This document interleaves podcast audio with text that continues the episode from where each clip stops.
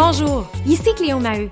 J'ai la chance d'accompagner depuis des années des entrepreneurs dans la croissance de leur entreprise et j'avais envie de créer un podcast Histoire d'hypercroissance où on prend le temps d'échanger, de comprendre leur parcours souvent atypique et je prends même le temps également d'y inviter des experts qui viennent décortiquer la croissance de ces entrepreneurs-là, mais surtout de comprendre la différence qu'ils font dans la vie des gens. Dans cet épisode, j'ai le bonheur d'échanger avec Marie-Noël Hamelin et Vicky Boudreau, qui sont à la tête de Bicom, une entreprise qu'elles ont cofondée il y a 16 ans déjà. Alors, elle nous parle vraiment de toute la nouveauté et tout ce qui entoure la relation publique et tout ce qui est le marketing d'influence. Elle nous démystifie un peu tout ça parce qu'on sait que pour nous, les entrepreneurs, c'est pas toujours facile de comprendre à quel endroit je dois investir de mon temps et de l'argent. Mais ce sont deux femmes avec une expertise extraordinaire, très complémentaire dans leur approche, qui nous parlent vraiment des meilleures pratiques avec les tendances actuelles. Donc sur ce, je vous souhaite une bonne écoute.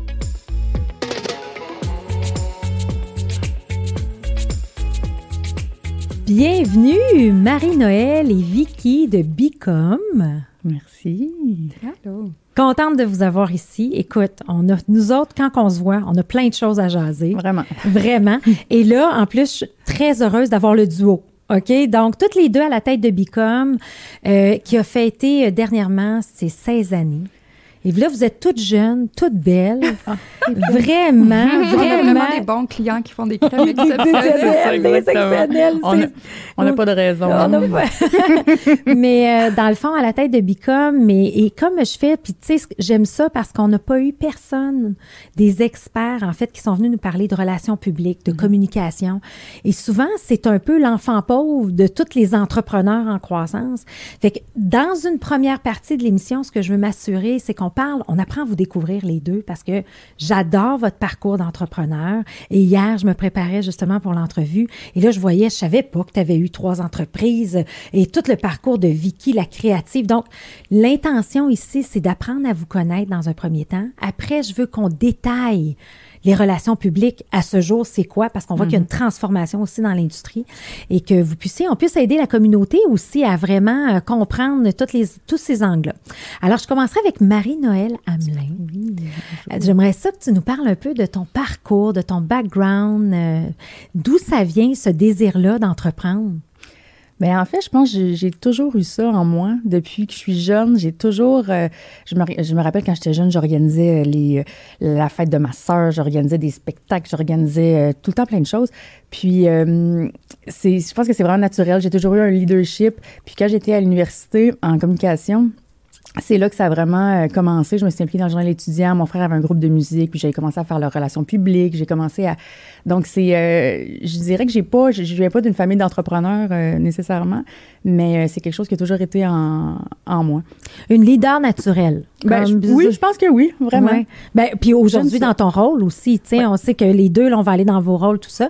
Ouais. Et là, euh, fait que tu avais ça dans, naturellement, mais là, tu as parti différentes entreprises en étant, euh, tu sais, je veux que tu me donnes un petit peu plus de détails. Mais en fait, quand j'étais au bac en communication à l'Université de Montréal, j'ai commencé à travailler, je m'impliquais, là, j'étais bénévole sur euh, plein d'événements, tout ça. Puis j'ai rencontré une, une personne qui, euh, qui commençait euh, sa compagnie en relations publiques. Donc moi, j'étais à la deuxième année d'université, j'ai donné un coup de main. Puis finalement, pour me rendre compte que vraiment j'aimais ça, puis tout, euh, on partait de zéro. Donc ça, on partait tant de trouver le nom, faire les cartes d'affaires, se trouver un local. Moi, c'est ce que, j'aime. C'est vraiment de, de bâtir quelque chose. Puis euh, je l'ai fait pendant ma deuxième année d'université. Ça a duré finalement quatre ans. Donc ma dernière année, je l'ai terminée à temps partiel parce que je, je- j'aimais ça. Puis je me suis je me suis vraiment lancée à ce moment-là. Puis c'est d'ailleurs euh, à cette époque-là que j'ai rencontré Vicky dans cette euh, compagnie-là qui a euh, qui a duré quatre ans. Qui a duré quatre ans. Ouais. Et là, euh, et là, tu rencontres Vicky. Mhm. Et là, qu'est-ce qui se passe? Puis là, on est en quelle année, là, dans ce temps-là? T'as On quel âge à peu près? J'ai 20, 21. J'ai 21 ans, ouais. J'avais 21 ans quand j'ai euh, commencé l'autre entreprise. Vicky est arrivée euh, 2005. peut-être deux, 2004. 2004, ouais, exactement. Vicky est arrivée, ça faisait peut-être trois ans que ça, que ça existait. Elle est arrivée en stage au début. Ah C'est oui, comme. Stagiaire, plus que motivé. Ouais, ouais, c'est un stagiaire oui. très, très, très motivé. Ça, je, le, je le confirme. Donc, euh, ben, c'est comme ça qu'on s'est connus, puis on a commencé à travailler ensemble, puis ça fonctionnait tellement bien, euh, ça fonctionnait tellement bien les deux. Moi, en parallèle, j'avais parti aussi une autre entreprise de, de vêtements Donc, j'ai, euh, c'est une ligne de vêtements pour hommes qui s'appelait Station 8 avec Eve Gravel, qui est, la, qui est designer, puis euh, Marie-Claude Huguet. Et euh, donc, j'avais les deux entreprises en même temps. Donc, j'ai compris aussi le côté client. Ça m'a ça m'a beaucoup aidé dans le parcours avec, euh, avec Bicom. Donc, je, je comprenais ce que le client vivait. Puis, euh, voilà, pour revenir à, à, à cette entreprise-là, quand Vicky est arrivée, euh, tout de suite, on s'est... Sans même y penser, en fait. C'était même pas, c'était même pas un, un- un projet tant que ça qu'on avait, mais on savait qu'on allait travailler ensemble. Puis, euh, quand l'opportunité s'est présentée, on, les deux, on a commencé... euh, Comme un coup de foudre professionnel, un peu. Ah, vraiment. hein? C'est vraiment. Professionnel et personnel. Et personnel. Oui, parce que c'est dès le début, on est devenus amis. Euh, on se voyait tout le temps. Puis encore aujourd'hui, là, on se voit les week-ends. Nos familles sont amies. On prend nos vacances ensemble. Tu sais, on, C'est particulier, ça, Ouais, hein, tu sais, mais c'est le fun. Puis après 16 ans, d'avoir cette chimie-là. Ah ouais. Moi, je suis arrivée dehors, vous, ja- ça jasait les deux. Ah ben, ouais. tu sais, c'est comme. s'ennuie, on s'écrit quand on se voit pas. Jours. Ah ouais, son chum, il nous appelle les tâches. c'est bon, ça. fait qu'on a, fait que là, avant qu'on embarque dans Bicom, j'aimerais qu'on fasse euh, le, côté de, de Vicky Boudreau, en fait, qui, euh, qui, qui, toi aussi, tu as un parcours, euh, mais là, d'où ça vient, cette énergie-là, cette drive-là d'entreprendre? Ben, en fait, moi, j'ai, euh, je viens d'un petit village sur la Côte-Nord qui s'appelle Havre-Saint-Pierre, puis il se passait pas grand-chose. OK. Euh, puis je rêvais de la grande ville, je rêvais de, de partir de là. Quand il y avait des mariages le samedi, puis que les voitures passaient, puis klaxonnaient, là, j'étais à la fenêtre, puis il y avait un happening, je capotais ma vie. Puis je pense que le fait d'avoir, j'ai jamais manqué de rien, là, ça dit en passant, mais le fait d'avoir été dans cet environnement-là plus euh, reclus, là, Oui. on va se dire, là, je me souviens quand on a eu des kiwis au village, c'était le party, puis j'aimais pas ça, mais c'était tellement exotique que je disais que j'aimais ça parce qu'on n'avait jamais vu ça, un fruit doux. Euh, mais ça m'a fait, ça l'a développé mon imaginaire, puis ça m'a donné le goût de justement d'entreprendre, d'aventure, de de voir, de rêver grand, de. Puis quand on allait à cette île, je voyais les lumières euh, de l'usine, puis je pensais que c'était New York. J'ai dit à ma mère, quand je vais être grande, moi je m'en vais là-bas. Euh, jusqu'à temps que j'ai découvre que c'était l'usine de bouletage, mais ça, c'est un- c'est une autre histoire. Puis mon père aussi a parti sa business euh, quand on était enfant. Euh, il a lâché une bonne job à la mine pour bâtir un bateau dans la cour chez nous. Quand tout le monde crevait de faim pour euh, la pêche, lui avait entendu parler sur des quais euh, en Nouvelle-Écosse que les Japonais commençaient à s'intéresser aux crabes. Fait que tout le processus de voir une tendance, de de travailler, de, bâtir un plan de match. Puis lui, il a, il a très bien réussi dans, dans ce milieu-là, quand personne n'y croyait. Fait il m'a beaucoup coaché aussi à me dire qu'il n'y avait rien d'impossible si on y mettait l'effort. Fait que j'ai été très chanceuse. Je pense que mon père m'a beaucoup, beaucoup influencé dans... Je sais pas si c'est de la naïveté ou de la confiance ou un heureux mélange des deux, là, mais de pas avoir peur de me planter. Puis au pire, euh, j'ai plus peur de pas l'essayer souvent. Ouais. Oui, c'est ça. Hein? Ben, mais ce qui, est, ce qui est bien en soi, on s'entend que c'est ça les vrais entrepreneurs. Il ne faut pas avoir peur de, de, de ben, on dit fail, il faut en vivre, là, des, des, des, des, des grands défis et tout ça. Puis ça le fait quoi, dans le fond? Toi, à quel moment tu es arrivée en ville, Vicky? Non, ben, moi, je suis partie en Italie à 17 ans. Quand je, je rêvais de partir loin, là, j'ai vu une opportunité d'aller étudier là-bas. Puis à ce moment-là, on était déménagé à cette île, qui était une ville. Ma mère trouvait que c'était mieux parce qu'il y avait une bibliothèque, il y avait plus de services culturels. Puis pour elle, c'était important. Donc, euh, je suis partie étudier là-bas. Puis ensuite, je suis arrivée à Montréal, euh, au Collège La Salle. Euh, J'avais encore 17 ans ou, j'arrivais à 18 ans à peu près. OK, mais partir avec ton pack-sac euh, 17 ans? Ah non, non, non. Non, non. C'était organisé. J'allais dans une famille là-bas. Ma soeur est allée en Équateur. Ma, ma petite cou- ma cousine qui est comme ma soeur est allée à- au Mexique, au Chiapas. Moi, je m'en allais en Italie quand même. OK, J'avais choisi. c'est bien. choisi mon pays. J'allais à l'école près de Milan. euh, OK, tu sais, je, wow. je doutais que si je travaillais en mode plus tard, le- de parler italien me servirait. Puis je me ferais des contacts aussi là-bas. Fait que C'est comment, à 17 ans, arriver dans cet je sais environnement-là? pas si, sans Internet, je laisserais mes filles partir à cet âge-là. Oui. J'ai fait euh, les clubs fermés à 5 heures du matin à Milan. Ah, on apprend ça, moi aussi, hein? 400 Oui, oui, hein? Mais j'ai- je suis devenue responsable euh, rapidement. Ah ouais, Oui, vraiment. oui, oui. Ah ouais, vraiment. Puis après, il y a tout le, le côté culture. Là, je me dis, euh, on est 52 millions en Italie. Je vais à l'église tous les dimanches avec la famille où j'étais. Euh, on fait ci, on fait ça. Puis là, je reviens au Québec. J'ai trouvé ça plus dur de revenir. Puis là, je me disais, tu sais, est-ce que c'est eux qui ont raison par la force du nombre? Oui. Dans ma tête de jeune fille, disons. Puis là, ici, on est juste 6 millions, puis on fait ça. C'est qui qui a raison, dans le fond? Puis Ouais. après ça, de trouver mon chemin dans ce que j'allais garder de cette expérience-là, puis ce que j'allais ce que j'allais laisser euh, de côté. là. Ben oui, ben oui. Ah, tout un parcours quand même intéressant. Fait que des entrepreneurs euh, nés euh, qui faisaient ça à l'université, on a beaucoup d'entrepreneurs qui ont fait ça. Puis c'est ça, je me rends compte, quand on parle des entrepreneurs puis leur parcours atypique, là, Mm-hmm. il y a toujours quelque chose qui se passe, qui amène une lumière. euh, puis à un moment donné, tu te dis, regarde, euh, c'est ça. Mais c'est- l'instinct aussi beaucoup. Puis je pense que Vicky et moi, on, même les choix qu'on a faits, puis moi, depuis, depuis toujours que j'ai eu envie de faire des projets, c'est vraiment, on dirait qu'on le sait naturellement. S'il faut tourner à gauche, il faut tourner à droite. Il y a quelque chose qui se passe quand tu as l'esprit entrepreneurial. L'in- l'in- L'intuition est forte. Hein? exactement. L'intuition est Ouais, forte. Ouais, oui, vraiment. ouais. Ah, génial. Fait que là, tu fais tes études de Collège La Salle en mode, c'est ça? Oui, en design de mode, j'étais pourrie en couture. Euh, le prof m'attendait, ça me prenait quatre heures faire une fermeture éclair, puis elle m'aimait bien, elle me trouvait sympathique, fait qu'elle me gardait, elle me donnait tout le temps. Mais dans les cours de tendance, de marketing, j'étais très bonne. Euh, moi, choisir les couleurs, créer des concepts, euh, créer un happening autour d'un événement, c'était vraiment euh, ma force. Donc, j'ai des profs qui m'ont, qui avaient vu ça en moi, puis qui m'ont convaincu d'aller à l'université à l'école supérieure de mode de Montréal, qui était comme un nouveau programme à l'époque où j'ai là j'ai fait marketing, gestion, production de la mode. Euh, c'est comme ça, c'est dans le cadre de, de ce programme-là que j'ai fait un stage où j'ai rencontré euh, Marne. Ah, Ouais. dans ta compagnie de vêtements, c'est ça? Non, Ouais, non, non, c'est une agence de relations publiques. OK, aussi. fait que Ouais. toi aussi, tu avais terminé tes études puis tu travaillais là. OK, j'avais. Non, non, non, Non, en fait, c'est l'agence que moi j'avais. OK, fait que là, parce que tu as Ouais. eu plusieurs, tu as eu les vêtements, plus tu as eu l'agence. Oui, c'est ça. OK. Un- Avant, euh, en fait, euh, avant Bicom, j'avais cette agence-là et la ligne de vêtements. Puis Vicky, c'est dans cette J'ai même fait les ventes des vêtements pendant une période. J'ai tellement trouvé ça difficile, mais j'ai appris beaucoup aussi d'aller Ouais. frapper aux portes avec Ouais. les échantillons, de me faire faire des grosses commandes, moi que je célébrais le soir, puis je me faisais canceller quand on livrait, ils voulaient plus. Crash course. euh, Ouais, c'était. 101. C'était une belle période. Une belle période. Alors là, coup de foudre de, de, se ren- de, de rencontre, d'amitié Ouais. et de, de maintenant partner. Fait que comment est né Bicom?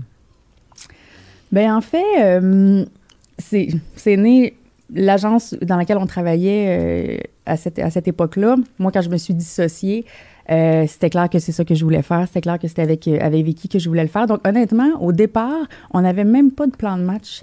On a commencé sur un bureau. Euh, on avait le même bureau, en fait. Euh, un téléphone entre nous deux. That's it, dans le, bu dans le, le, le, le local de, mon- de ma ligne de vêtements. Donc, ça a vraiment commencé comme ça. Puis, euh, on a commencé à avoir des clients assez rapidement, donc à s'organiser assez rapidement. Puis, ça, ça a été très, très organique comme, comme, comme départ, un peu imprévu, mais ça, ça, ça, ça a parti vite. Puis le fait qu'on on faisait tout aussi, là. Ouais, ça, ça a Tu fait sais, on- aujourd'hui, quand les gens rentrent en fonction chez Bicom, par exemple, ils ont un descriptif de tâches euh, assez clair avec ce qu'ils font puis ce qu'ils font pas. Nous, on faisait tout. Oui. Puis on travaillait Ah. soir et week-end, ben, comme n'importe quelle start-up, euh, j'imagine. Oui, oui, oui. Fait qu'on, je sais pas. Mais on avait- la- on faisait autant. Ah oui, c'était une super belle période parce que, tu sais, on, on apprenait sur le tas. Puis je pense que quand, quand Vicky tantôt parlait de la notion d'échec, on on n'avait pas du tout cette, euh, cette peur-là. On se faisait les Oui. dents, puis on n'avait pas peur de, de tomber. On, se disait, ben, à, à la limite, si ça marche pas. En fait, je pense même pas qu'on s'est déjà dit ça. À la limite, si ça marche pas, on, on avançait, puis on se disait, ben, on va, euh, au fur et à mesure que, les, que, que ça avançait, en fait, on trouvait notre créneau, on trouvait nos, euh, nos clients, puis c'est ça. Au départ, c'était vraiment, on faisait de la facturation, on rédigeait des communiqués de presse, on organisait des événements. Dans une journée, là, on faisait des photocopies On au même titre qu'on on passait des le balai, au même titre qu'on pitchait à un nouveau client, au même titre qu'on on, qu'on travaillait avec des journalistes. mais on comme vrais entrepreneurs. On touche à Ah, tout, vraiment. ça. On Et là, ce qu'on doit dire à nos auditeurs, c'est que vous avez commencé avec un bureau, un téléphone, mais Ouais. là, vous venez d'avoir pignon sur rue, sur Saint-Hubert. Oui, Hein? Fait que moi, j'aime toujours ça, voir la corrélation 16 ans plus Puis, tard. puis je, je, à préciser qu'on est toujours dans le même bureau. Ah oui? Ah oui, les tâches sont toujours ensemble. Ça, les- oui, c'est ça. Ah, mais c'est bien, ça. Mais c'est bien. Ouais. Alors, euh, fait qu'il y a tout un parcours d'ici là. Fait que là, parlez-moi un peu de, du nom Bicom. Bi parce que vous êtes euh, deux ou, tu sais, je sais pas, je la connais pas, là, à l'origine. Ben, Vas-y. OK, OK, c'est bon. Il y a une multitude Mais de raisons. Il y a plusieurs raisons, c'est ça. Mais en fait, moi, j'ai un surnom depuis toujours, quand j'étais jeune, qui était Biquette. OK. Ouais, ouais, c'est mon. euh, Il y a des gens qui même qui pensaient que c'était mon nom de famille et c'est devenu Bic. Donc les gens qui me connaissent depuis euh, le secondaire, euh, encore aujourd'hui m'appellent Bic. OK. Puis là, bon, c'est une compagnie de communication, fait qu'on a fait. C'est mon chum à l'époque qui a fait ben, Bicom, puis Vicky son nom de famille c'est Boudreau. On était Puis deux. après, on faisait communication et marketing déjà. Moi, j'avais étudié en marketing, fait qu'on mesurait notre travail. À l'époque, les relations publiques, les gens faisaient des cocktails puis ils espéraient qu'il se passe quelque chose. Nous autres, on remettait des rapports quantifiés. Je pense que c'est une des choses aussi qui nous a distingués au début. Fait que là, on disait c'est communication, marketing, les deux. Puis là, quand on a ouvert à Toronto, les gens étaient comme, oh, bilingual. Puis on était comme, ben oui, tout à fait. Ben oui. Bicom, ça, ça, ça peut bien sonner aussi. Donc, c'est vraiment un- une suite de... de... Puis Bicom aussi, quand on le dit en français, ça fait, en anglais, c'est devenir. Oui. Fait qu'il y avait quelque chose dans propulser les marques, faire connaître nos clients. Ah, On a c'est le fun. Une multitude de, de- de, post-rationalisation, comme on dit. oui, exact. Fallait Ben, aussi bien. enregistrer le nom rapidement. Oui, il il y avait ça aussi. Il y avait ça aussi. Facteur temps. Ouais, mais c'est bien, non? C'est bien, c'est simple, c'est court, c'est Ouais. euh, vite, tu sais. puis Je trouve qu'aujourd'hui, c'est 16 ans plus tard, c'est toujours d'actualité, là. tu Absolument, puis ça, ça, ça, tu sais, ça le mérite d'être clair. En, en Oui, quelque part, on sait, exact. on sait ce qu'on fait. Exact. Alors là, euh, on commence vraiment deux entrepreneurs, on fait un peu de tout, tout ça. Ouais.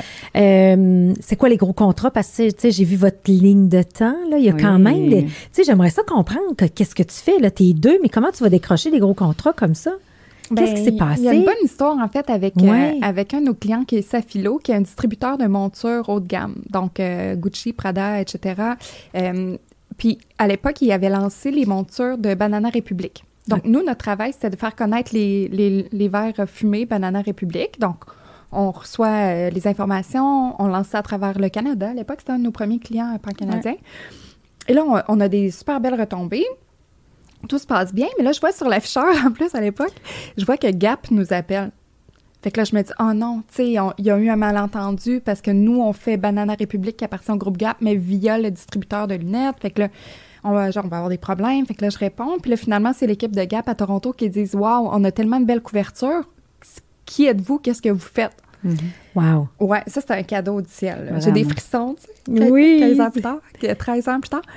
Puis là, finalement, ils nous donnent Old Navy, qui est comme à l'époque le nouveau brand euh, plus jeune, tout ça. là. Euh, Puis finalement, on a gagné, ils nous ont, ça s'est bien passé, on a gagné euh, Banana Republic puis Gap, euh, qui ont été nos clients pendant 14 ans. Vraiment. Mais, mais je me rappelle aussi cette, cette fois-là, quand on avait rencontré la, la cliente Ah, de, wow. de- Elle nous avait, juste pour. On avait fait une soumission, puis c'était un montant mensuel qu'on soumissionnait. Puis elle, elle pensait, ou. On ne sait pas trop si elle pensait que, que c'était un, juste un seul montant ou si c'est qu'elle elle nous, pas, nous faisait pas confiance, mais elle pensait que justement, on était des petites jeunes, fait qu'on savait pas trop ce qu'on faisait, puis on chargeait pas cher et tout.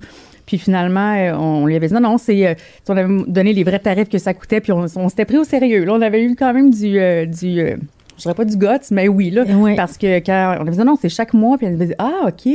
Puis on dirait qu'elle avait, je sais pas si ça nous avait donné une certaine crédibilité à ses yeux, qu'on n'était pas juste deux jeunes filles de 20 quelques années qui, euh, oui. qui prétendent. euh, non, je- tu te rappelles-tu? C'est vrai. ouais. Ah, ça, c'est beau fun. parce que cette cliente-là, euh, récemment, j'ai publié sur LinkedIn un post à propos de notre histoire, puis elle a écrit, je me souviens quand je vous ai rencontré Ouais. au Starbucks il y a Ouais. 15 ans. Tu sais, elle, puis euh, pour, tu sais, de- que certains de nos clients soient contents de notre succès quand ils ont été avec nous depuis le début, moi, c'est des, ça me touche tellement, là. Ça, ça fait du bien, Vraiment. hein, tu sais, de Ah. bâtir. Puis, tu sais, je pense qu'on on, on est, on est dans, ce, dans cette business-là de service.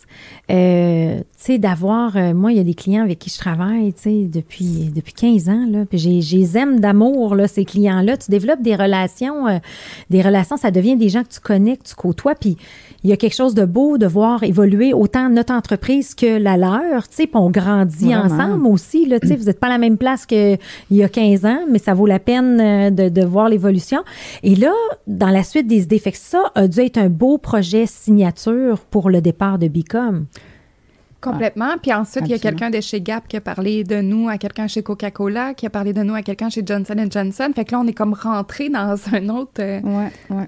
dans un autre euh, format de client, je peux dire, qui avait des, des exigences que nous, on n'avait jamais vues. Il fallait remplir des fichiers Excel de résultats, on s'arrachait les cheveux. Avec les KPI, on savait pas c'était quoi Ouais, des KPI. ouais, C'est ça, le mot KPI, on ne le comprenait C'est pas. ça, pour, ceux, pour les auditeurs qui ne savent pas, Key Performance Indicator, Ouais. indicateur de rendement clé. Ouais, exactement. hein, exact. Puis là, nous, au début, euh, sauf que ce qui a été bien d'avoir des clients aussi structurés rapidement, c'est que nos pratiques sont devenues vraiment organisées T'as pour pas eu une choix jeune rapidement. entreprise. Rapidement, là, on faisait vraiment bien les choses. Ah ouais. Comme dit Vicky, fake it until you make it. Ouais. mais Work c'est it until you make it. Mais en fait, c'est mais fun. C'est d'avoir le guts, right? C'est Ah, juste Non, mais exactement, c'est qu'on on n'avait pas peur. Tu sais, quand je dis souvent, il y, a des, il y a des clients qui arrivaient, Puis on, on, on était, on était super confiante dans nos, dans nos, euh, dans nos moyens. On le sait qu'on était capable de livrer, mais des fois, c'était, c'était plus gros que ce qu'on avait fait. Des fois, on n'avait pas nécessairement cette expérience-là, mais on se faisait confiance, puis on se disait tout le temps, non, on va, on va trouver la façon, on va trouver. Donc, c'est, pas fake it, c'est work it. OK, c'est correct. Ouais, work it, exact. J'agace Marino parce que j'ai j'ai lu ça récemment euh, qu'il faut pas dire fake it. J'a- J'avais envoyé parce qu'on dit tout le temps ça. Parce Ouais. que dans le fond, quand on le fake puis on réussit, c'est qu'on on travaille 14 fois plus. Ah non, mais Exact. oui. C'est vrai, mais c'est vrai que c'est le work. Ben, derrière tout ça, c'est toujours du gros, gros, gros travail. Ben, exactement, parce que c'est sûr qu'on a quand même, je veux dire, notre expertise, on, on, on, la, on la connaît, on la maîtrise, puis euh, ça nous arrive de, de, de- de- on va dire non si on n'est pas capable de le faire, mais dans la mesure où ça, ça reste dans notre carré de sable, euh, on s'organise toujours, toujours pour, euh, pour y arriver. Absolument, Mm. absolument. Puis, ça nous a bien servi, complètement. C'est quoi des beaux projets signatures là, que vous vous rappelez ou des belles campagnes ou des choses que vous avez faites là, que vous êtes là? Ben moi, si on est encore dans le, le, le fake it until you make it, il y, a, il y a eu un événement à Montréal qui s'appelait le World Congress of IT en 2012. OK. Euh, puis là, il fallait faire une conférence de presse internationale. Puis Larry King était le speaker. Et on devait préparer ses euh, messages clés. Puis là, il fallait trouver un système téléphonique qui allait permettre aux journalistes à travers le monde d'embarquer sur la conférence. Écoute, c'est toutes des choses qu'on n'avait jamais fait. là. On n'a pas dormi beaucoup, puis finalement, ça a été un, un franc succès. Euh, Larry King il a lu les notes exactes qu'on avait préparées. Je pensais que j'allais me liquéfier dans mon siège. Puis les, les journalistes se sont branchés. On a, utilisé, on a utilisé le réseau des bureaux du Québec à l'international qui, eux, ont des services de presse. En tout cas, on a trouvé des façons d'aller rejoindre les journalistes ailleurs. Ça a été tout un Paulina qui a travaillé là-dessus. Ça a été toute un- une aventure. euh, Ouais. Vous avez réussi encore une fois. C'est ça, un autre projet, toi, de ton côté, que Ben, tu... moi, euh, un projet auquel je pense qui me, en fait, qui, tu sais, nous, en fait, quand on reçoit un, un, un projet ou un produit, l'idée, c'est de, c'est de pas lui inventer une histoire, mais trouver la bonne histoire pour le vendre, si on veut. Puis je me rappelle, on avait une, une ligne de sac qui, euh, c'était pas, c'était pas super fashion. Donc, pour les magasins de mode, c'était un peu difficile à placer. Puis, il y avait un sac à souliers. Puis, il était super beau. Il était vraiment beau. Puis, il sortait du lot. Mais en même temps, c'était pas du tout leur. Ils voulaient pas pousser le sac à souliers. Puis là, on leur avait dit, ben non, mais moi, je pense que là, c'est le temps des fêtes. Puis là, Vicky, on avait rédigé un communiqué de presse, puis on avait relancé un peu, on a décidé de placer la tendance des sacs à chaussures. Quand vous allez dans vos parties de Noël, on le positionnait comme le, le, le must cette année, que le sac à chaussures revenait donc et tout. Puis euh, ça avait tellement marché, il y avait des sacs à, chaussures partout. Puis là, ben, c'est sûr que ça linkait vers le, le- le site internet. Donc là, les gens allaient sur le site, puis là, ils voyaient l'éventail des produits, puis les, les ventes ont été moussées et tout. Donc même si euh, l'objectif c'était vraiment de vendre leur, euh, leur, leur sac à main. euh, on a pris le sac à chaussures pour Pour aller, euh, amener les exactement, volume. pour- Ah. Puis je me rappelle cette fois-là, on était comme OK, tu sais, on, on, on était là, OK, on on on n'invente pas des, des, des nouvelles, mais on est capable de De créer quelque Ouais, chose. de créer créer quelque des chose. tendances. Ouais, Ouais. de créer des tendances exactement. Puis le sac à chaussures, la vérité cette année-là, c'était c'était pas nécessairement une tendance. ça l'est devenu. ça l'est devenu, mais pourquoi pas? Ça revient un petit peu à ton père, hein, qui t'a dit faut, faut voir les tendances, faut voir. Fait que là, vous autres, vous aviez innové là-dessus. Et là, d'autres beaux projets sur lesquels vous avez travaillé, parce que là, à un moment donné aussi, dans l'histoire, Ouais. il y a un bureau à Montréal, mais il y a un bureau à Toronto qui arrive. Fait que là, Ouais. j'aimerais ça vous entendre aussi là-dessus, là. Ben en fait, euh, nous on a toujours fait les, les on a toujours offert nos services sur l'ensemble du, du, euh, du Canada, mais à partir de Montréal. Puis, euh, sauf que l'idée, c'était aussi d'aller chercher, d'être dans l'ouple des appels d'offres, si on veut, sur le Canada anglais, les compagnies qui arrivent au, au Canada, ou bon, c'était surtout des agences de Toronto. Donc, on s'était dit, peut éventuellement ouvrir notre bureau là-bas. Et on avait commencé à travailler avec certaines agences là-bas et c'était tellement pas la même façon de travailler. C'était beaucoup plus corpo. C'était, c'était pas du tout notre, euh, no- notre, euh, notre signature à nous, si on veut. Mais on s'est quand même inspiré, évidemment. On a travaillé avec eux, avec des agences ponctuelles pendant un an ou deux pour, euh, pour comprendre la façon de travailler. On allait sur le terrain, on travaillait avec eux et tout, jusqu'à ce qu'on... on, on décide de partir notre notre propre notre propre projet à Toronto. Donc c'est une de nos employées d'ici qui était qui est partie en congé de maternité.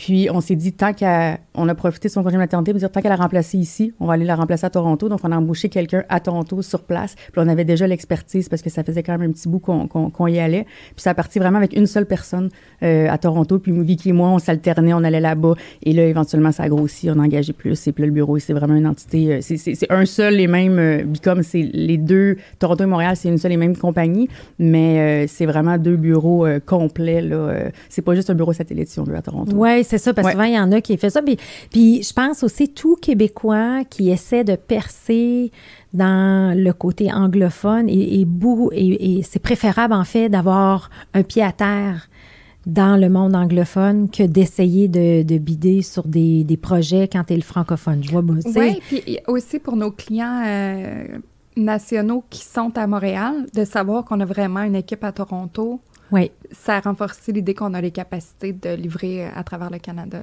Exact. Puis votre niche maintenant, parce que là, il y a une évolution dans le modèle d'affaires, on a mm-hmm. différents. Fait que, puis après, on va parler de l'évolution des, des, RP, là, des relations publiques, mais euh, c'est quoi, parce que c'est pas simple, hein, ça. Fait que, mettons qu'on parle de la base, là. Tu sais, c'est quoi des relations publiques? Comment qu'on fait ça? C'est quand qu'on a besoin de ça? Tu sais, juste nous éduquer un peu là-dessus. Bien, en fait, euh, puis c'est intéressant comment tu l'apportes parce que ça dépend vraiment des objectifs du client. Puis aujourd'hui, euh, post-pandémie, si on peut le dire, les, les, besoins ont vraiment changé. Fait qu'aujourd'hui, on va faire du marketing RH, par exemple. On se retrouve chez des grandes organisations. Ils ont besoin d'aide euh, pour recruter des talents parce que c'est parce que c'est la folie. Donc la marque employeur, tout ça, c'est des choses qu'on voyait pas avant. Oui. Donc en fait, c'est de nous on est là pour aider les clients à amplifier leur message puis à se faire entendre par les bonnes cibles, que ce soit pour vendre un produit, que ce soit pour recruter un employé, euh, que ce soit pour euh, faire changer la perception de la population par rapport à un enjeu par exemple on est là pour amplifier les messages. et mm. après, ça, ça passe par différents euh, canaux, que ce soit les médias traditionnels, donc la presse écrite, la télé, euh, les journaux en ligne, etc. Ensuite, il y a tout les, ce qui est les réseaux sociaux, euh, de la part du client, le contenu qu'il va produire puis qu'il va pousser vers l'extérieur, mais aussi euh, comment il va interagir avec les messages où les gens parlent d'eux, euh, quelle, quelle, veille qui est faite à ce niveau-là. Cette conversation-là est hyper importante. Puis il y a tout le, le volet marketing d'influence aussi. C'est qui les ambassadeurs dans votre milieu? qui est-ce qui peut porter votre message. Puis je trouve ça intéressant. J'avais des discussions cette semaine avec des organismes communautaires. Euh, puis j'étais surprise de voir à quel point notre expertise peut s'appliquer pour euh, tout. Les, pour tout. Donc aller recruter des communautés euh, de donateurs, de bénévoles. Comment on active nos bénévoles comme des influenceurs sur le terrain. Donc je pense que c'est c'est une pratique qui est devenue très vaste, mais qui répond vraiment à un objectif de visibilité, de notoriété, de conversion. Ça peut être autant au niveau des ventes qu'au niveau de la réputation. Fait que c'est vraiment très large. C'est très large, mais en même temps, ce que j'aime dans le message, c'est qu'il y a une clarté de vision dans votre accompagnement t'es pas t'es pas une agence, tu sais, viens ici, tu sais, c'est fait qu'on a, tu sais, j'aime ton mot, dire, regarde, nous, notre plus grande force, c'est amplifier, amplifier le message. Mm. Comme moi, je vais accompagner les clients dans l'hypercroissance, mais après, tu veux pas doubler ton chiffre d'affaires, mais tu veux doubler ton profit, tu es un OSBL, puis tu veux doubler tes dons, ben toute ma méthode va s'appliquer pareil, tu sais, fait que c'est un peu ça, vous avez développé votre propre méthode, puis c'est ça, vous, avez, vous êtes très créative aussi, on l'a senti, là, tu sais, dans ce que vous avez parlé, fait que cette approche-là d'amplifier le message, tu sais, comment ça se vit chez Bicom? Comment vous êtes structuré maintenant? Tu peux peut-être parler, Marie, des, des équipes puis des fonctions? Oui, mais en fait, quand un client, par exemple, arrive chez nous, dépendamment de ses besoins, comme Vicky dit, dépendamment de ses objectifs, euh, on a différentes équipes. Donc, on a des équipes vraiment en relations publiques qui sont plus spécialisées en, en corporatif, par exemple. On a des équipes en mode lifestyle parce que c'est vraiment important de d'avoir le bon le bon créneau. Par exemple, une, ligne de vêtements qui vient chez nous, bien, on a une équipe mode dédiée. Donc, il y a tous les contacts mode, que ce soit avec les influenceurs, que ce soit avec les, les journalistes, que ce soit... Donc, euh, il y a une expertise pour chaque peut-être créneau. créneau oui, absolument. Parce que nous, c'est vraiment, en fait, c'est vraiment des contacts. Nous, c'est vraiment ce qu'on ce qu'on ce qu'on ce qu'on offre, si on veut. C'est vraiment. C'est le, réseau de contacts. le réseau de contacts que vous avez bâti à travers toutes les années. Exactement. Puis là, quand tu parles d'amplifier, accélérer, c'est-à-dire que moi, j'ai un sac à chaussures, puis là, il faut que je fasse de quoi, puis je suis pas capable, je sais pas par quel bout le prendre. Je vais aller vous voir, puis vous allez être capable de, de mettre ça. Oui, exactement. C'est que là, euh, à l'agence, bon, il y a une équipe avec un directeur de compte, chargé de compte, des cours d'eau qui vont, par exemple, le, fameux sac à chaussures. Euh, Donc, il ferait, on ferait une campagne de relations publiques, relations de presse avec les médias euh, spécialisés en mode, avec les, les, médias qui sont tendance, après ça avec des influenceurs, avec donc c'est vraiment. Euh, Vous allez chercher le portefeuille en fonction de où on peut aller passer les messages. Exactement. On va, on va, on va chercher le canal qui mène à la cible du client. Finalement. La cible du client. Exactement. Puis, puis là, tu sais, relations de presse, puis tout ça, là, tu sais, Ouais. les journaux versus là, tu sais, là, éduquez-moi, là, gros, là, cours 101, là, ça vaut-tu la peine versus les réseaux sociaux? Tu sais, je vois beaucoup de gens, tu sais, investir dans les réseaux sociaux, mais pas nécessairement dans les relations publiques. Tu sais, c'est quoi, tu sais, c'est quoi les nuances? Là, je comprends qu'il y a le client cible, vous allez me dire en bout de ligne, là, mais j'aimerais vous entendre là-dessus, tu sais, l'espèce de de différence de ces canaux-là. Tu sais, on dirait qu'il y en a, là, tu sais, comme ticket de presse, à part euh, quand mes clients vont faire des acquisitions, là, là, ils vont prendre une firme de relations publiques, mais moi, je vois tellement plein de potentiel, fait que juste que vous m'en parlez un peu. Ben, je pense que ça dépend vraiment de l'objectif. Mm-hmm. Si l'objectif, c'est euh, de rassurer euh, une compagnie qui est publique, de rassurer qu'elle est en bonne main, ben là, on va, on va, on va faire un profil avec, euh, avec le CEO, avec le CFO, peu importe c'est quoi la nouvelle à annoncer. On va mettre ces choses-là de l'avant. Les, les gens qui vont être influencés sont peut-être pas nécessairement en ligne sur Instagram. Là. Ouais. Donc, c'est ça qu'il faut vraiment évaluer. Ensuite, la télé, ça fonctionne encore très bien. Euh, le téléjournal, c'est encore un super bon canal pour des nouvelles affaires, par exemple. Euh, mais pour un lancement de produit, on voit plus, il y a plus de, il y a eu des grands mouvements là, dans les médias au niveau Oui. des intérêts. Au début, il y avait des capsules mode à la télé. Ça, ça a été complètement remplacé Ah par tout ce qui est l'alimentation, la bouffe. Là, ça a été les shows de de, cuisine, tout ça qu'on a vu beaucoup à la télé. Puis là, maintenant, c'est du paper play dans la mesure où c'est très difficile d'avoir un segment télé qui, va parler d'un produit, d'une entreprise sans qu'il y ait, euh, sans qu'il y ait de l'achat média derrière. Ouais. Donc, cet univers-là a vraiment évolué euh, dans ce sens-là. Mais après, si je, je reviens à ton client qui envoie un communiqué parce qu'il a fait une acquisition, est-ce qu'il veut que ça sache ou pas? parce que des fois, il y a toute la gestion des communications internes. Est-ce qu'il va y avoir des coupures de postes? Est-ce que c'est vendu à des, à, un- à des investisseurs étrangers? Fait qu'il y a tout un, un volet de hum, contrôle des dommages possibles aussi. La Fait- gestion de changement aussi, Ouais, également. sous-entendu. Puis là. ça, je, je trouve que c'est quelque chose que les clients sont de plus en plus conscients puis on commence à faire beaucoup, c'est les communications internes. Oui. Tu veux pas que les employés apprennent aux nouvelles ce qui se passe dans l'entreprise parce qu'ils vont déjà être en- sur LinkedIn en train de chercher une autre job ou répondre aux 10 personnes qui les ont pokés cette semaine. Oui, exactement. C'est ce que j'allais dire. Aux 20 personnes. Ouais. On dirait que vous avez déjà vécu ça. Ah. da- da- da- da. Pénurie de main-d'œuvre. c'est ça.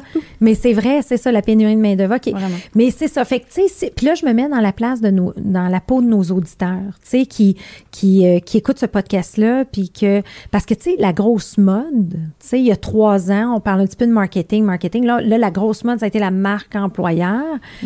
Mais, euh, il y a tellement de potentiel. Donc, les éléments. Fait que là, je reviens aux objectifs. Donc, on doit se positionner comme objectif. Est-ce que c'est un objectif de notoriété? Est-ce que c'est un objectif de sécuriser l'équipe? C'est-tu? Fait que l'entrepreneur doit se poser, ou le, le CEO, l'entreprise doit se poser, c'est quoi la grande question que j'ai là? Pour après aller voir des experts comme vous qui, là, vous allez les aider à atteindre leur cible. Oui, puis souvent, ce qu'on va faire dans les plus grandes entreprises, on va, on va regarder le plan marketing global, puis on va voir, nous, où est-ce qu'on peut interagir, puis sur quoi on peut s'accrocher Oui. pour donner encore plus de volume. Dans une entreprise un peu plus petite, on, quand, quand c'est possible de, de connaître c'est quoi les objectifs d'affaires de la compagnie. Parce que si la compagnie, par exemple, a des enjeux de production, on fera pas, euh, fa- on fera pas en sorte que tout le monde euh, Veut l'acheter, ch- euh, veut- le veut produit. l'acheter pour le moment. Tu sais, on va peut-être regarder euh, plutôt c'est quoi les saisons mortes dans l'année, puis comment on peut activer ces moments clés-là euh, pour euh, avoir des ventes en continu. Il faut être stratégique. Je pense que ce qui, est, ce, qui est- ce qui a été longtemps le cas, les relations publiques, le marketing d'influence sont arrivés comme un nice to have à la fin du plan marketing, Mhm. Ta- mais le pouvoir stratégique de ce qu'on fait puis de ce qu'on peut amener quand on est assis à la table euh, au début des discussions de qu'est-ce qui se passe l'an prochain puis l'an- l'année d'après, la valeur est incroyable. Puis tu sais, on fait beaucoup de mise en relation aussi au niveau plus relations publiques, mais de mettre un client en relation avec un autre client pour qu'il puisse se créer quelque chose. euh, Oui. ça peut être euh, aussi intéressant. Oh, wow. Hey, c'est tout un autre monde, hein? C'est toute une expertise. Écoute, c'est une expertise, puis c'est- méconnu. Il y a beaucoup de gens qui, qui comprennent Oui. pas nécessairement les, les Oui. relations publiques ou ce qu'on fait. On se fait souvent demander est-ce que vous faites de la pub? C'est pas de la publicité, quoique maintenant, bon, il y a beaucoup plus de payants. Avant, c'était complètement, c'était 100% Quand on a commencé les relations de presse, c'était, on s'adressait à des journalistes qui, eux, évidemment, euh, bon, ben, éthique professionnelle, les journalistes euh, étaient pas, euh, étaient, ils sont pas payés. Donc, c'était, là, c'est pas du tout la même chose. Mais c'est pas de la publicité comme telle, c'est vraiment de l'influence, si on veut. euh. Ouais. Je pense que l'influence, c'est vraiment le bon mot. Ouais. L'influence, hein?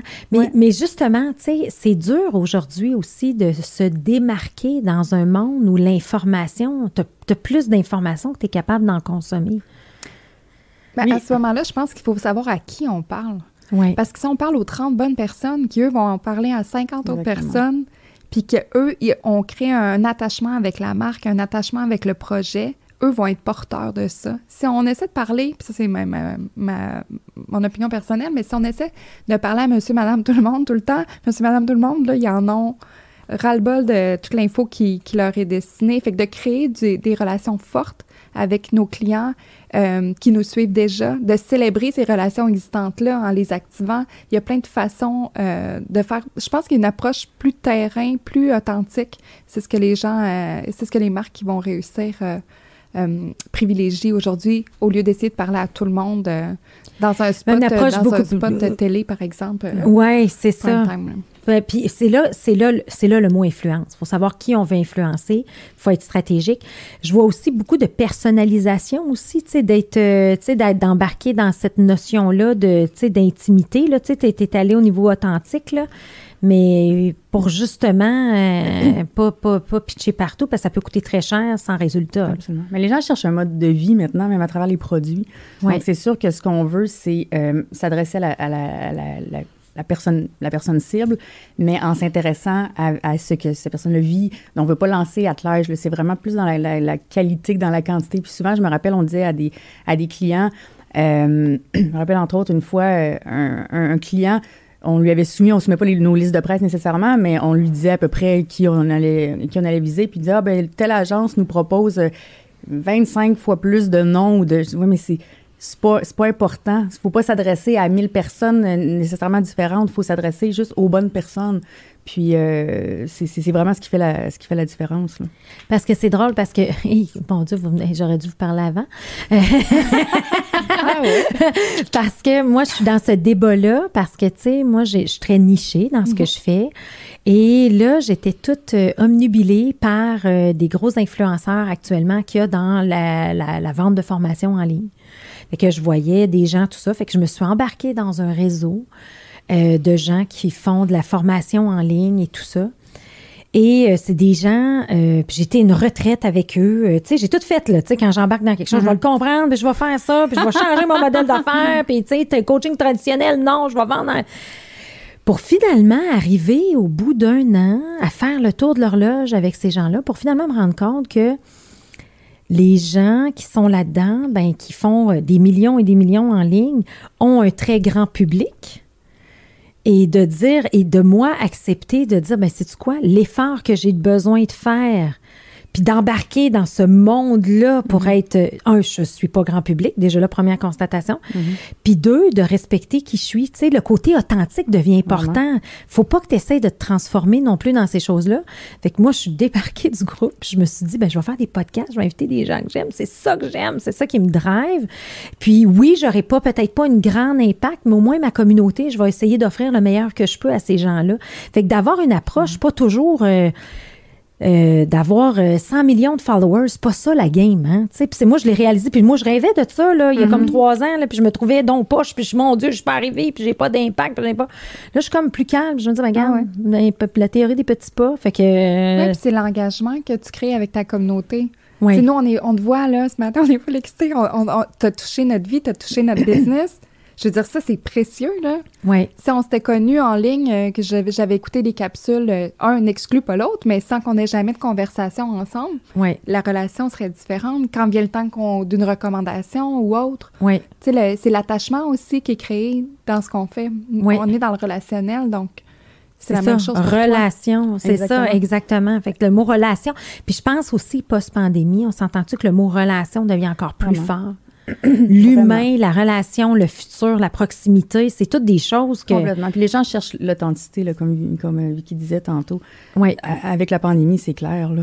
Donc, euh, puis le mot influence, des fois, autant c'est c'est ce qui représente ce qu'on fait, mais influence, des fois, peut avoir l'air euh, comme si c'était déguisé. Manipulation. Manipulation, exactement. Ouais, une connotation négative, oui, oui, même mais des non, fois. Non. oui, mais c'est pas ça du tout. Au contraire, c'est vraiment d'aller chercher, d'activer les, les bonnes personnes qui sont euh, qui, qui sont euh, sur la même euh, euh, vibe, là, tu sais, Oui, ou qui exactement. connecte dans ton écosystème, qui a une cohérence, puis exact. absolument, c'est ça qui est important. Parce que, puis l'autre affaire que je me rends compte, c'est que quand tu cibles bien ce que vous nous dites, vous êtes en train de nous dire, c'est quand tu arrives à bien cibler ta cible, de trouver les bons moyens, le X, d'avoir le sentiment d'être sur notre X Mm. puis de fitter, ça devient facile. Complètement. Euh, Je suis sûre que vous avez Oui, déjà des. on- ça, on- on le voit, non? Si, euh, si une marque est près de sa communauté, je, je pense à une marque beauté, par exemple, qui serait très éco, euh, vegan, euh, tout- tout- tout- tous ces, ces, euh, ces termes-là, B Corp, etc., qui s'adresse à cette communauté-là qui est déjà sensible à ça, elle peut aussi aller puiser l'information de cette communauté-là qui s'intéresse à ces sujets-là. Il peut y avoir du, euh, du sourcing dans les communautés des clients pour améliorer les produits, pour les faire participer à ce que l'entreprise euh, fait. Il y a quelque chose de beau là-dedans, je trouve. Oui. Puis c'est, le futur est là. Fait que si on regarde les tendances, justement, parce que là, on parle de, d'influence, de nano-influence. Moi, je suis toute perdue là-dedans, bien honnêtement. Là, je, je... Fait pas le-. T'es pas a Merci, merci. Mais, mais tu sais, pouvez-vous juste nous aider, justement, dans cette optique-là d'influence? Tu sais, quand, quand vous regardez le futur du relationnel, puis de comment ça se développe, comment vous voyez ça?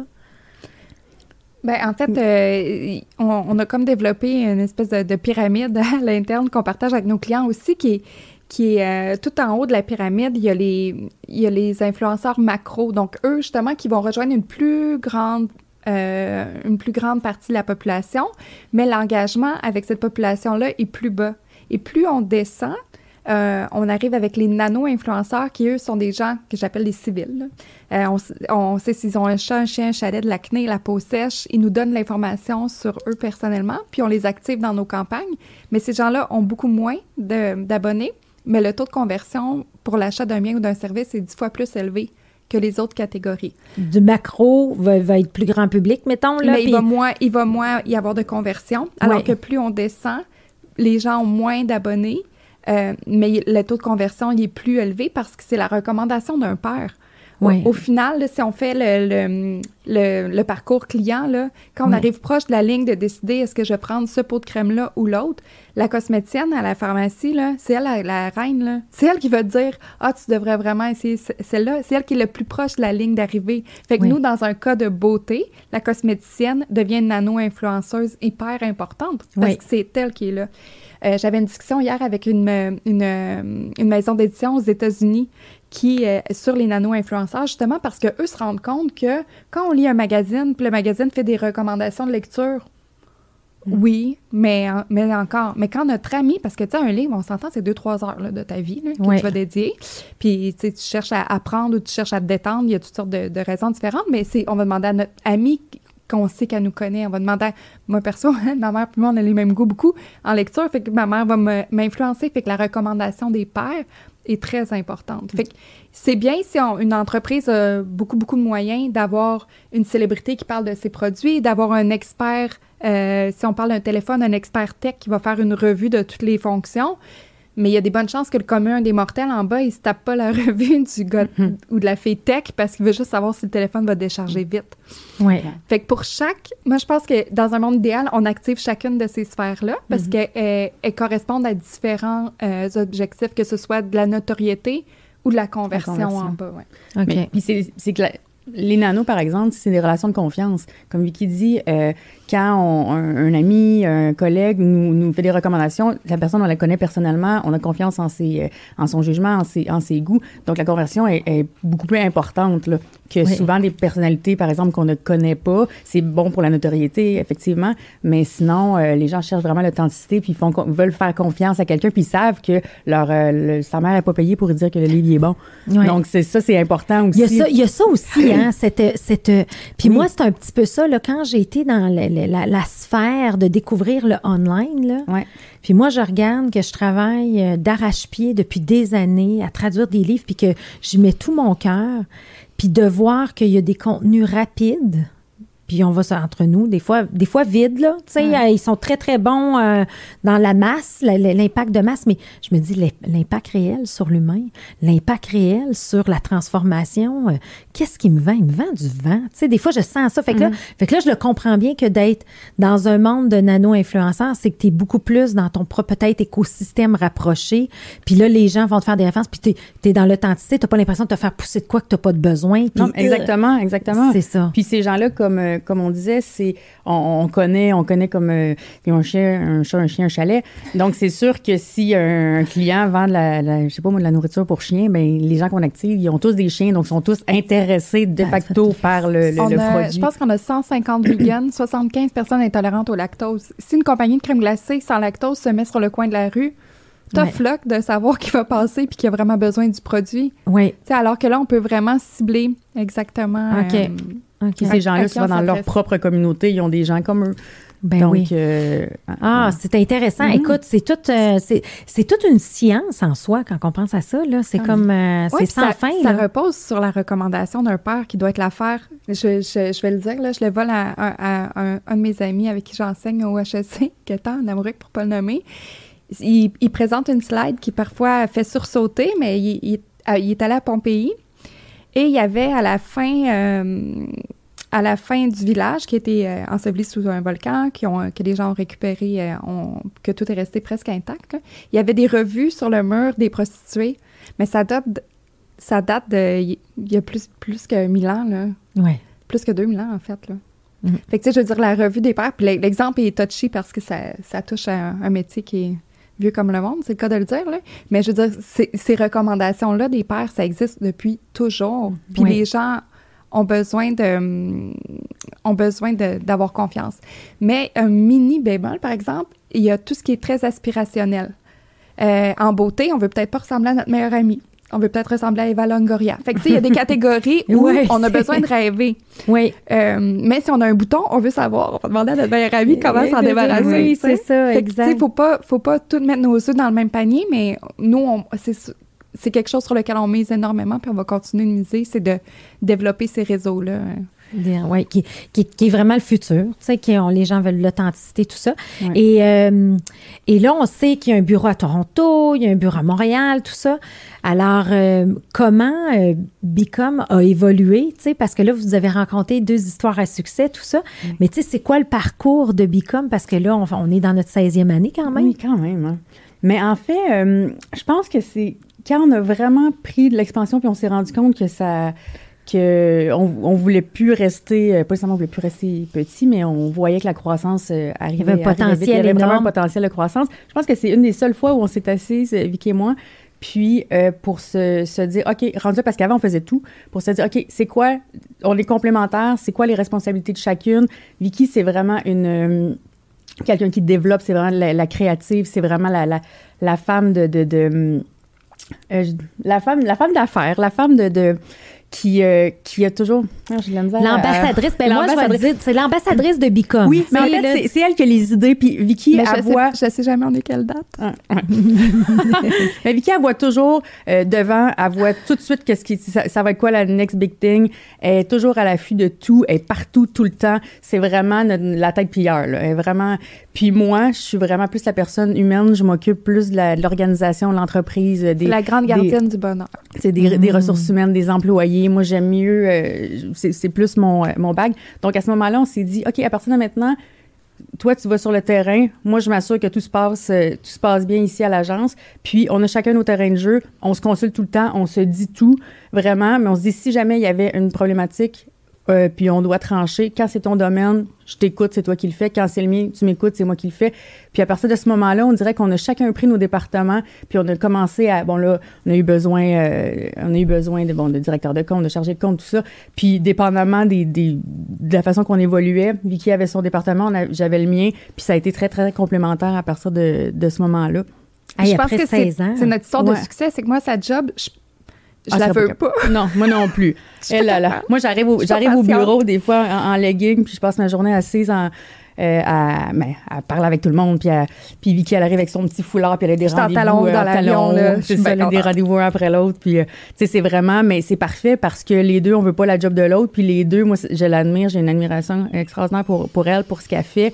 Puis l'inverse est aussi vrai, puis on se fait confiance. Donc elle, elle sait que quand elle am- ramène un compte au- au- à l'agence, ça va se passer, tu sais. Puis elle sait que les employés vont, vont, euh, vont livrer, vont être bien traités. Que, donc elle, elle- elle a la tête tranquille pour aller démarcher. Puis moi, de mon côté, ben je le sais qu'elle va continuer à faire rouler. Puis moi, je m'assure que... Donc, c'est vraiment la... une Mais vous avez belle- dit deux mots. Ouais. La confiance est là Ah oui. et la complémentarité. Ouais, Complètement. Exactement. Parce que moi, je le vois, là, quand j'ai deux associés, mais qui portent le même chapeau, là, Non. ça, ça évolue pas bien.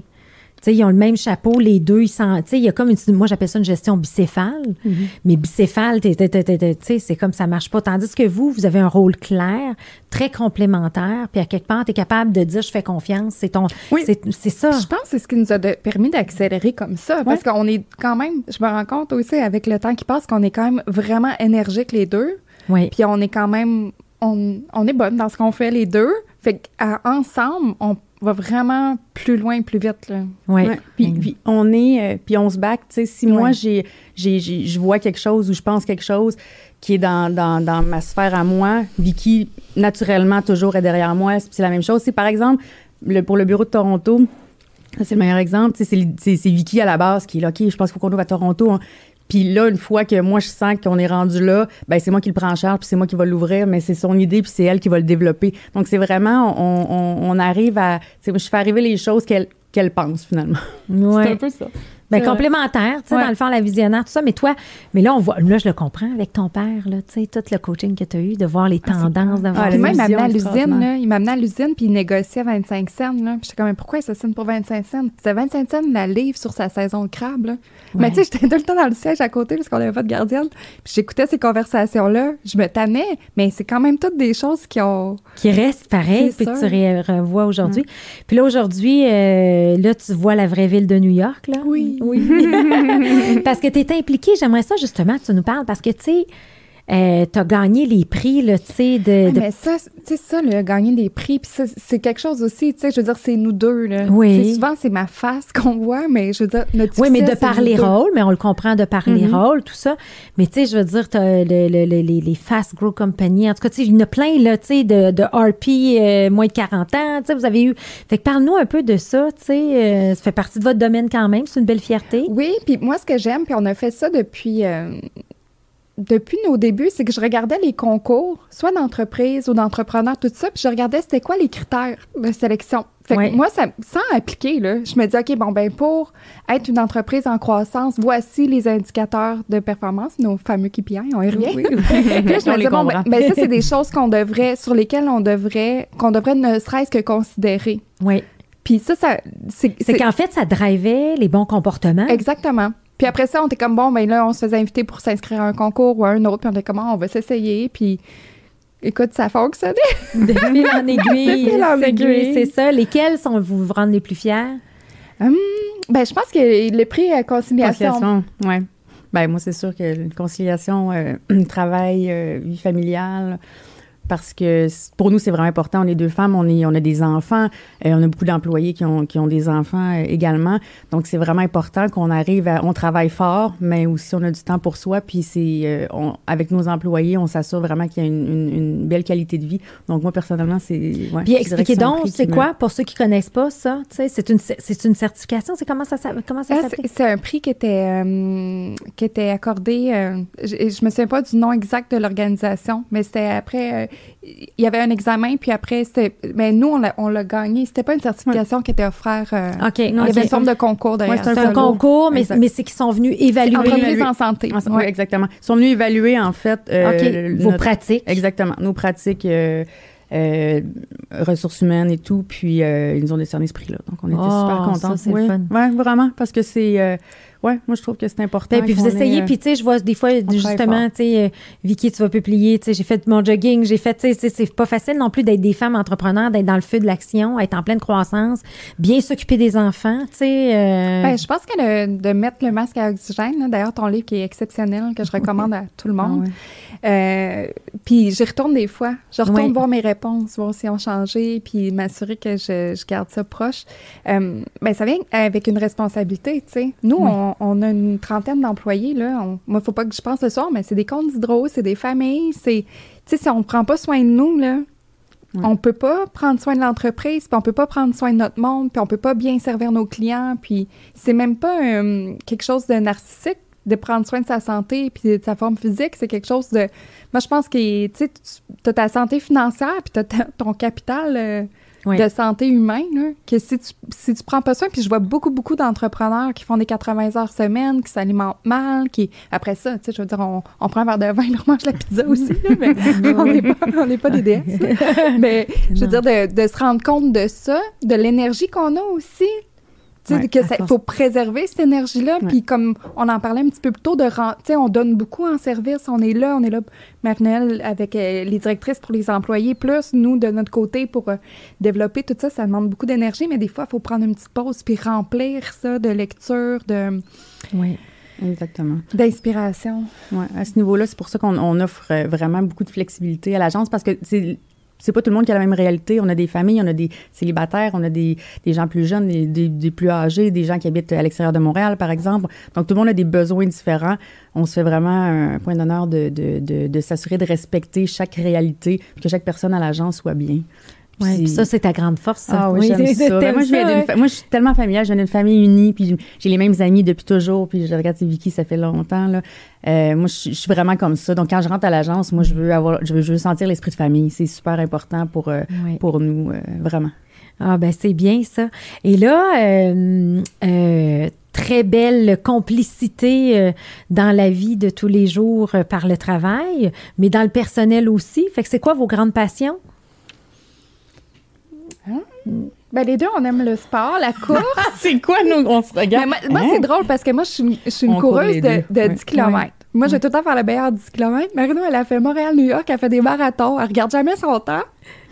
Fait que ça parle de nos personnalités aussi. Oui, c'est vrai. C'est vrai, hein? pareil, Oui, hein? C'est vrai, pareil.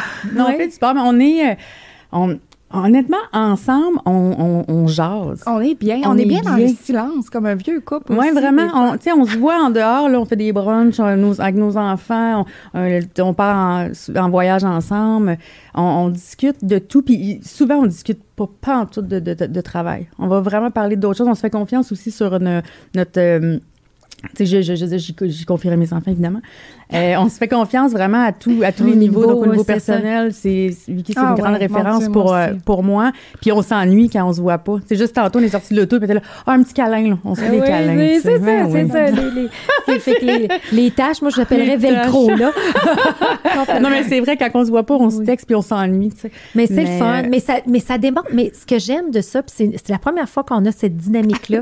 parce que j'ai reçu deux frères, tu sais, puis deux frères Mm. en dans la famille. J'ai reçu un couple, tu sais, euh, tout ça.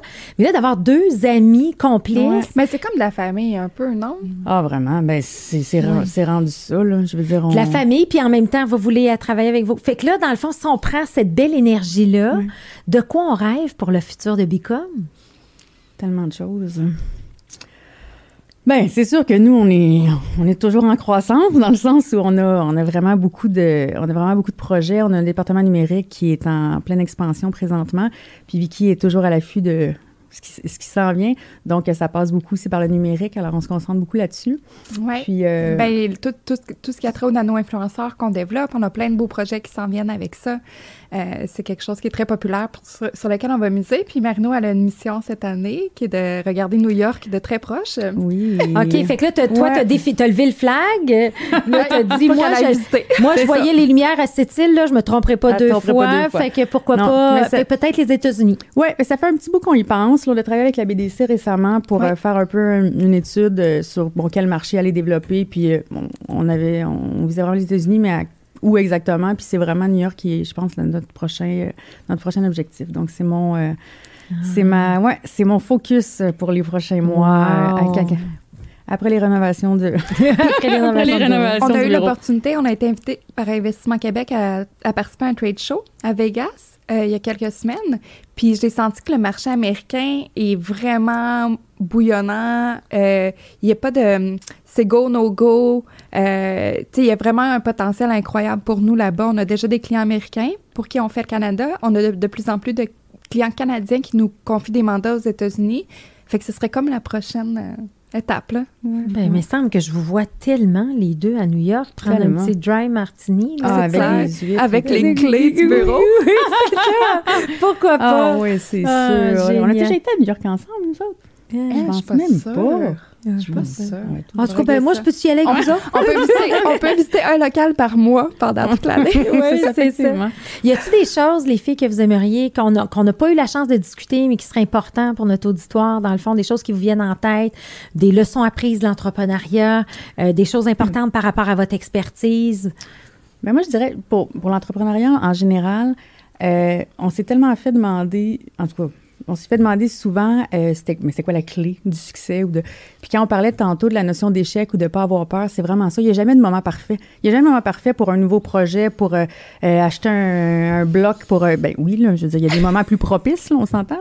Mais c'est vraiment de foncer, c'est suivre son intuition? Puis nous, on, le fait, puis je pense que c'est pour ça que ça fonctionne parce que oui, on a un plan de match, puis là, bon, plus on avance, c'est sûr que là, on est beaucoup plus, on est beaucoup mieux structuré, puis on a un comité, puis bon, c'est c'est pas du tout la même chose que c'était au départ. N'empêche que on reste toujours flexible aux, aux opportunités qui se présentent, puis des fois, on pensait qu'on allait tourner à gauche, finalement, on tourne à droite, puis on s'adapte, puis c'est vraiment s'adapter, puis pas avoir peur. On le fait, euh, on le fait tout le temps, puis c'est ce qui nous, je pense que c'est ce qui nous sert euh, Puis ce que je rajouterais à ça aussi, c'est qu'on a. Moi, j'ai j'ai un ego, là, comme tout le monde, là. Mais moi, un petit peu plus que Marie, maintenant.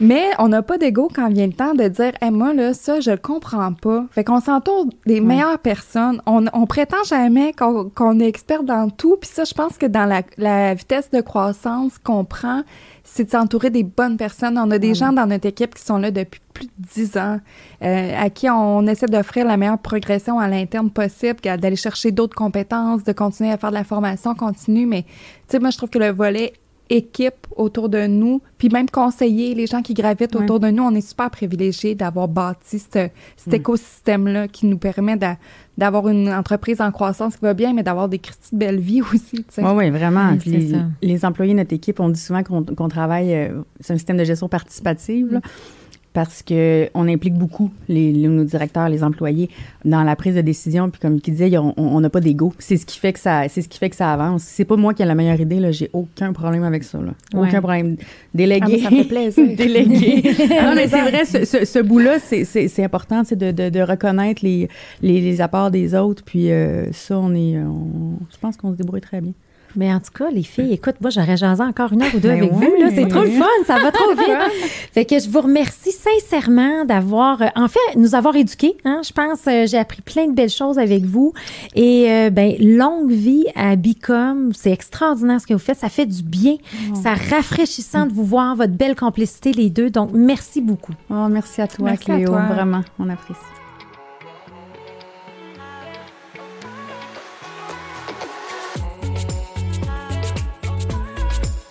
À noter que tous les épisodes sont disponibles en format audio sur les principales plateformes de podcast et aussi disponibles en format vidéo sur YouTube. Si ce podcast vous a inspiré, sachez que vous pouvez retrouver tous les outils utilisés par ces entrepreneurs à travers une boîte à outils que j'ai cumulée au fil des années. Tout simplement vous rendre sur hypercroissance.com slash outils. Pour en savoir plus sur Hypercroissance, n'hésitez pas à nous suivre sur les réseaux sociaux. On partage une panoplie d'informations, d'articles, d'outils pour vous aider dans votre croissance sur les réseaux sociaux. Et si ce podcast vous a plu, ben, je vous invite à le partager avec quelqu'un à qui ça pourrait être utile. Merci et à bientôt.